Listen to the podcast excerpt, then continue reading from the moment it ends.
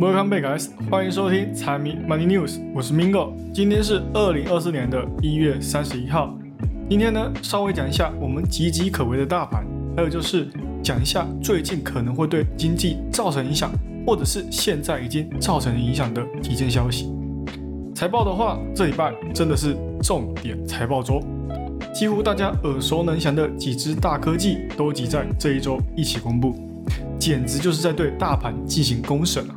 因为他们的财报是真的有办法左右大盘的走势方向，包括你每天都会使用的 Google，它的母公司 Alphabet 会公布财报之外，还有你有可能买过他家的显卡的 AMD，不知道苏妈这一次在 n i 三百上面到底有没有他所说的需求那么大？还有 Google 的劲敌微软也会在 Google 发布前后公布它的财报。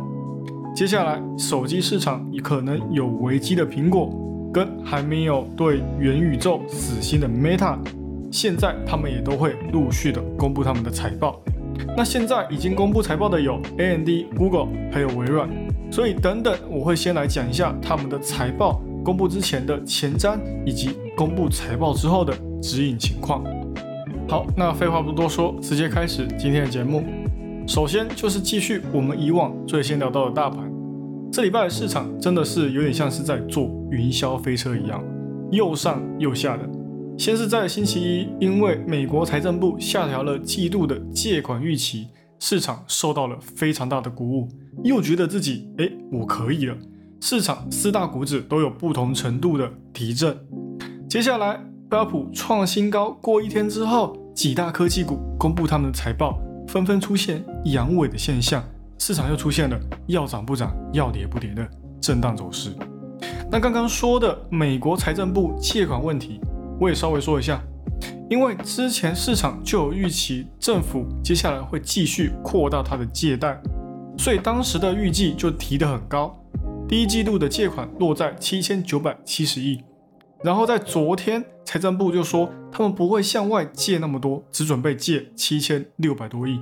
那这个也比去年十月的时候他们自己的预期还要再更低的五百多亿。哎，还真的是皆大欢喜的事啊！至少这样子也代表说政府的手头没有那么紧，经济有比较大的舒缓。这对于软着陆跟降息也有实质性的帮助。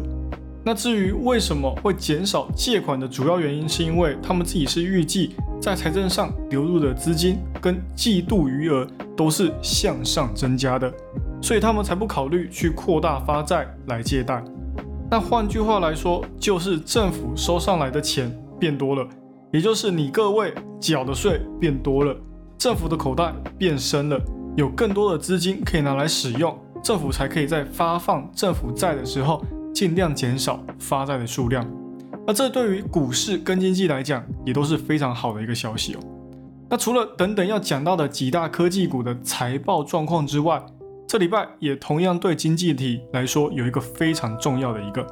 就是在今天美东时间下午两点的时候，市场会迎来今年第一次的货币政策会议。那根据现在的基调来看，市场普遍。大多预期联总会将会继续维持利率不变，并且把焦点都聚焦在包主席鲍威尔的谈话上，来找找今年什么时候会进行降息的线索。那根据今天的 CME 上面的数据来看，现在市场压住会降息的几率已经降到百分之五十以下，只是大多数分析师还是认为今年会降息六次的概率也还是有百分之五十以上。但是也因为在年初的时候，就有不止一位联总会官员跳出来说，联总会并不会打算今年降息那么多次，所以呢，就看这一次的货币政策会议之后会不会有什么改变吧。那如果真的有变少，那今晚的美股市场应该也会做出一定的反应，稍微往下探也是有机会看到的，因为只要是降息预期没有那么高的话，国债方面一定会事先反应。到时候市场的资金流动也会有所影响，所以也可以简单缩减成一句话，那就是鲍威尔的谈话有一部分能决定大盘的走向。接下来在讲几大科技巨头的财报之前，先来插播一条小消息。根据苹果爱好者郭明奇分析师所说的，苹果今年在手机供应链上预计会出货两亿部，会比去年还要再下降个百分之十五。而且其中最大的风险就是今年可能也会是苹果地位最不稳的一年，那就是它也有机会成为几大手机品牌里面下降最多的。而在他发完这个文章之后，苹果也得到了股价下跌百分之二的安慰奖。那这在财报还没有公布之前，恐怕是一个不太好的征兆哦。那明天也会有很大的几率再来一个 seller news，继续向下补缺口。那比它还要惨的 AMD 呢，在财报公布之前就已经先跌了百分之三，盘后财报公布之后又再跌了百分之三，真的是喜提六六大顺啊！那在进入财报阶段之前，我还是要来说一下，他们在公布前市场对它的前瞻预期。那相信大家在之前我讲过的几个财报里面，都有汲取到这一季财报的一个重点。那就是营收跟指引双增长，只要其中一个没有达到预期，那就恭喜你，你的股价将会得到一根大黑 K。因为随着经济回温的关系，外界也更加重视往往反应最及时的大科技，因为只要他们有增长的表现，或者是能相对的恢复以往的增速，那都会对经济有正相关的影响。那虽然他们都有不同的特色。像是 Meta 跟 Google 还有微软，他们最主要的就是在广告业务，再来是云端。那 AMD 的话就是 MI 三百的需求，但是他们这一次共同的目标还是在 AI 能不能帮助他们公司进行增长，能不能落实到业绩上，并反映到股价上面。那我们就先从最大的苦主 AMD 开始，在财报公布之前的前瞻。市场预期它第四季度的营收会同比增长百分之九点三，达到六十一亿美元的加基。那 EPS 的话呢，则是有零点七七美。那只是我刚刚说过的，这一季对外界来说最重要的是什么？不是当季的表现，而是企业对接下来二零二四年的指引看法。而且在上礼拜我没有讲到的 Intel 财报里面。他们表现失灵，股价跳水之后，市场就也对 AMD 的期待再次下调了。那市场认为 AMD 对今年的第一季的指引会低于预期，也就是说，如果没有意外的话，就要出意外了。再来就是 AI 专用晶片 AI 三百的需求也是一大看点，在公司大肆鼓吹，以及相继有亚马逊跟 OpenAI 出来站台之后，他们也算是不断上调销量方面的指引。而且猜测今年应该也能卖超过之前 AMD 所说的二十亿美元，而在这之前，市场的共识预期至少可以看到拿到超过四十万片的量。他们也是不断上调销量方面的指引，而且猜测今年应该也能卖超过之前 AMD 所说的二十亿美元。而在这之前，市场的共识预期至少可以拿到超过四十万片的量。那根据 AMD 的报价。一片均价两万美，也就是预计今年在 AI 三百上面所赚的钱可能不会只有二十亿，而是整整八十亿美元的营收。但是具体它怎么卖，还是要取决于它最后的定价是多少。它定价的高低肯定会影响很大，那这同样也会影响到它今年股价的高度。再来，微软在市场预期当中，营收将会同比增长百分之十六。达到六百一十一亿美元，EPS 的话是二点七八美，可以算是非常的好。只要能达到市场预期的十六趴，就会是两年来最好的营收表现。然后对于微软来说，最重要的就是他们的云端业务 Azure 的情况，大摩给出同比增长百分之二十六的预期。那这方面呢，跟上一季相比，则是低了百分之二。但是不管增长多少，市场还是比较想要关注 Azure 有多少是透过 AI 来进行增长的，而另外一个公司的支柱 Copilot，那因为才刚推出没有多久嘛，所以对于现在财务的影响应该也不会太过于明显。那接下来就要看它的微软用户买不买单，还有企业对它未来的前景又是怎么看的。那市场这里是预计会有超过十亿美的营收，算是一个非常大的预估哦。那接着。最后一个就是 Google，因为 Google 照它的惯性是不会提前公布指引的，所以只能看他们在财报会议上面对它底下的业务有什么看法，来从中判断。那营收上面，第四季预计营收上会有同比增长百分之十二，营收会是八百五十二亿元，EPS 则是一点五九。那这次除了广告跟云端上，大家最关注的应该就是它在基建上面会败掉多少钱。那对于这方面，外界预计今年会因为他们要大规模搭建 data center 而增加百分之十五的资本支出，所以资本支出的增减可能也会是左右股价的一大变数。然后才是这一次首次公布的广告业务，它的支出情况还有商业使用率有没有增长？再来 AI 对云业务的影响，还有未来 Bard AI 要怎么应对微软跟 OpenAI 带来的下一个冲击？那以上就是整个市场大方向的看点，接下来我们就直接见真章，讲讲他们的财报实际表现。那顺序的话，一样是照着刚刚的前瞻来讲，这一次 AMD 的第四季财报，营收是六十二亿，同比增长百分之十点七，超出市场的预期。那 EPS 是零点七七，这也是符合市场的预期。然后细分业务的话，Data Center 营收是同比增长百分之三十八。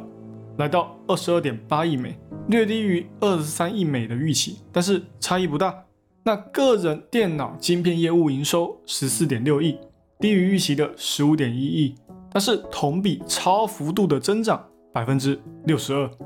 那游戏业务则是下滑了百分之十七，整体毛利率跟上一季一样，保持在百分之五十一。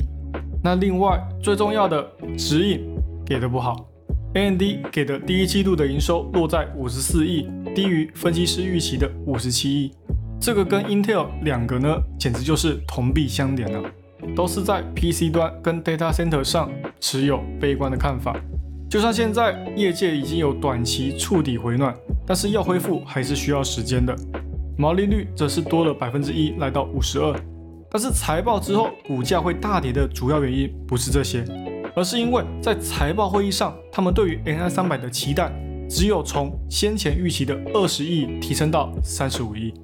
所以看来外界的共识八十亿美还是有点过分乐观了。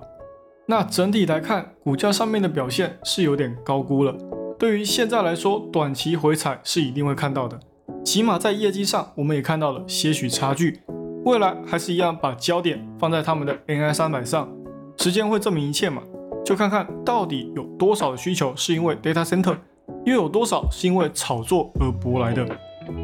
再来，微软，它是第二财季的财报。那这个呢，之前也有说过，是因为每间企业的算法不一样。那这次在营收上是六百二十亿美元，同比增长百分之十八，高于预期的六百一十一。EPS 则是二点九三，同样也高于预期的二点七八。那细分业务里面，市场最为关注的云端业务 Azure 的表现呢，同比增长百分之三十，超出市场预期的二十七点五。那整体的云端业务则是增长百分之二十。只是我这里要特别说一下，因为汇率的关系，所以在云端业务稍微调整一下之后，会变成同比增长百分之十八。我看起来就没有那么大的增长啊，基本上是跟上一季持平的。而在 Office 上面，也就是包括 Copilot 计算在内的，则是增长百分之十三，来到一百九十二亿。那这也同样超出外界预期的一百八十六亿美。那游戏端的话，因为才刚收购暴雪没有多久，所以增长也可圈可点，增长了百分之十九。然后在财报会议上面，公司有充分表示对于 Azure 云端业务的高度看好，用户数量在去年一整年增长迅速。再来，他们也继续吹捧 AI 的表现。那根据他们的统计，有大约六趴哦，百分之六是来自 AI 的助攻。所以未来他们也继续打算利用 AI 在带动他们企业的成长。那最后呢，就是 Google 的表现呢，在营收上面同比增长百分之十三，来到八百六十三亿，超出市场预期的八百五十三亿美。那 EPS 上面也超出市场预期的1.59，落在1.64美，但是在总营收上则是低于市场预期的238亿，只有237亿。然后在细分业务上也是有两极的表现，在 YouTube 广告收入上有九十二亿的表现，超出市场预期的九十一点六亿。服务业务上也有七百六十三亿，同样也是超出市场预期。在云端业务上九十一点九亿哦，放心，这个同样也是超出市场预期。那两极的表现是在哪里？那刚刚说到了 YouTube 的广告收入，现在呢，则是要来说 Google 它主业务的广告收入，六百五十五亿，那显著低于预期的六百五十八亿。那在搜索业务上面呢，它的收入是四百八十亿，也是低于预期的四百八十一亿。虽然不多，但是这也带出一个忧虑，它本身的业务就是搜索引擎，那它在业界呢也是几乎于垄断的第一名，它可以说是基本上没有什么竞争对手的，所以也就是说，它在这一次财务上面出现问题的几率蛮大的。那整体的广告业务跟搜索引擎业务也都在跟着萎缩，但是比较有趣的是，他们在全年全方面的订阅营收上，则是一直保持增长。截止到去年，就已经有一百五十亿是来自订阅类型的收入，那这部分是有望持续增长的。至少在大力开发 AI 之外，还可以不断的注入订阅营收而来的资金。那在运营利润上也有同样的问题，预期是二十七点七，财报是二十七，开始出现疲软的现象了。而相对重要的资本支出则是一百一十一点二亿，比预期的九十八点二还要多出十亿美。那这也意味着他们在接下来拿来回购的资金，同样也会跟着减少。那在 EPS 上也会跟着降低，对于股价也会产生很大的影响。那在财报会议上，Google 还是再一次的强调他们要减少成本的决心。陆续之后，应该也会继续在人员上面进行裁撤。那目前认为说，光是第一季就会因为遣散而多支出大概七亿美元了。那这个从投资的角度来看，诶，是一个好消息，但是在人员上面就不是了。那总之，微软跟 Google 这两个宿敌的表现来看，至少符合前瞻预期的 Seller News。Google 增长不及预期，稍微萎缩；微软中规中矩，AI 的表现也不错，但是还是不够好。而且根据财报也可以看得出来，这次除了 AI 之外，市场对于增长的重视，股价短期之内估计也会受到财报的影响，继续下行了。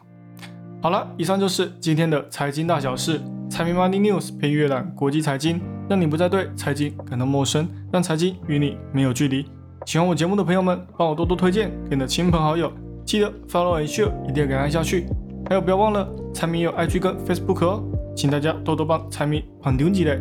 那就这样喽，我是 Mingo，我们下期再见，拜拜。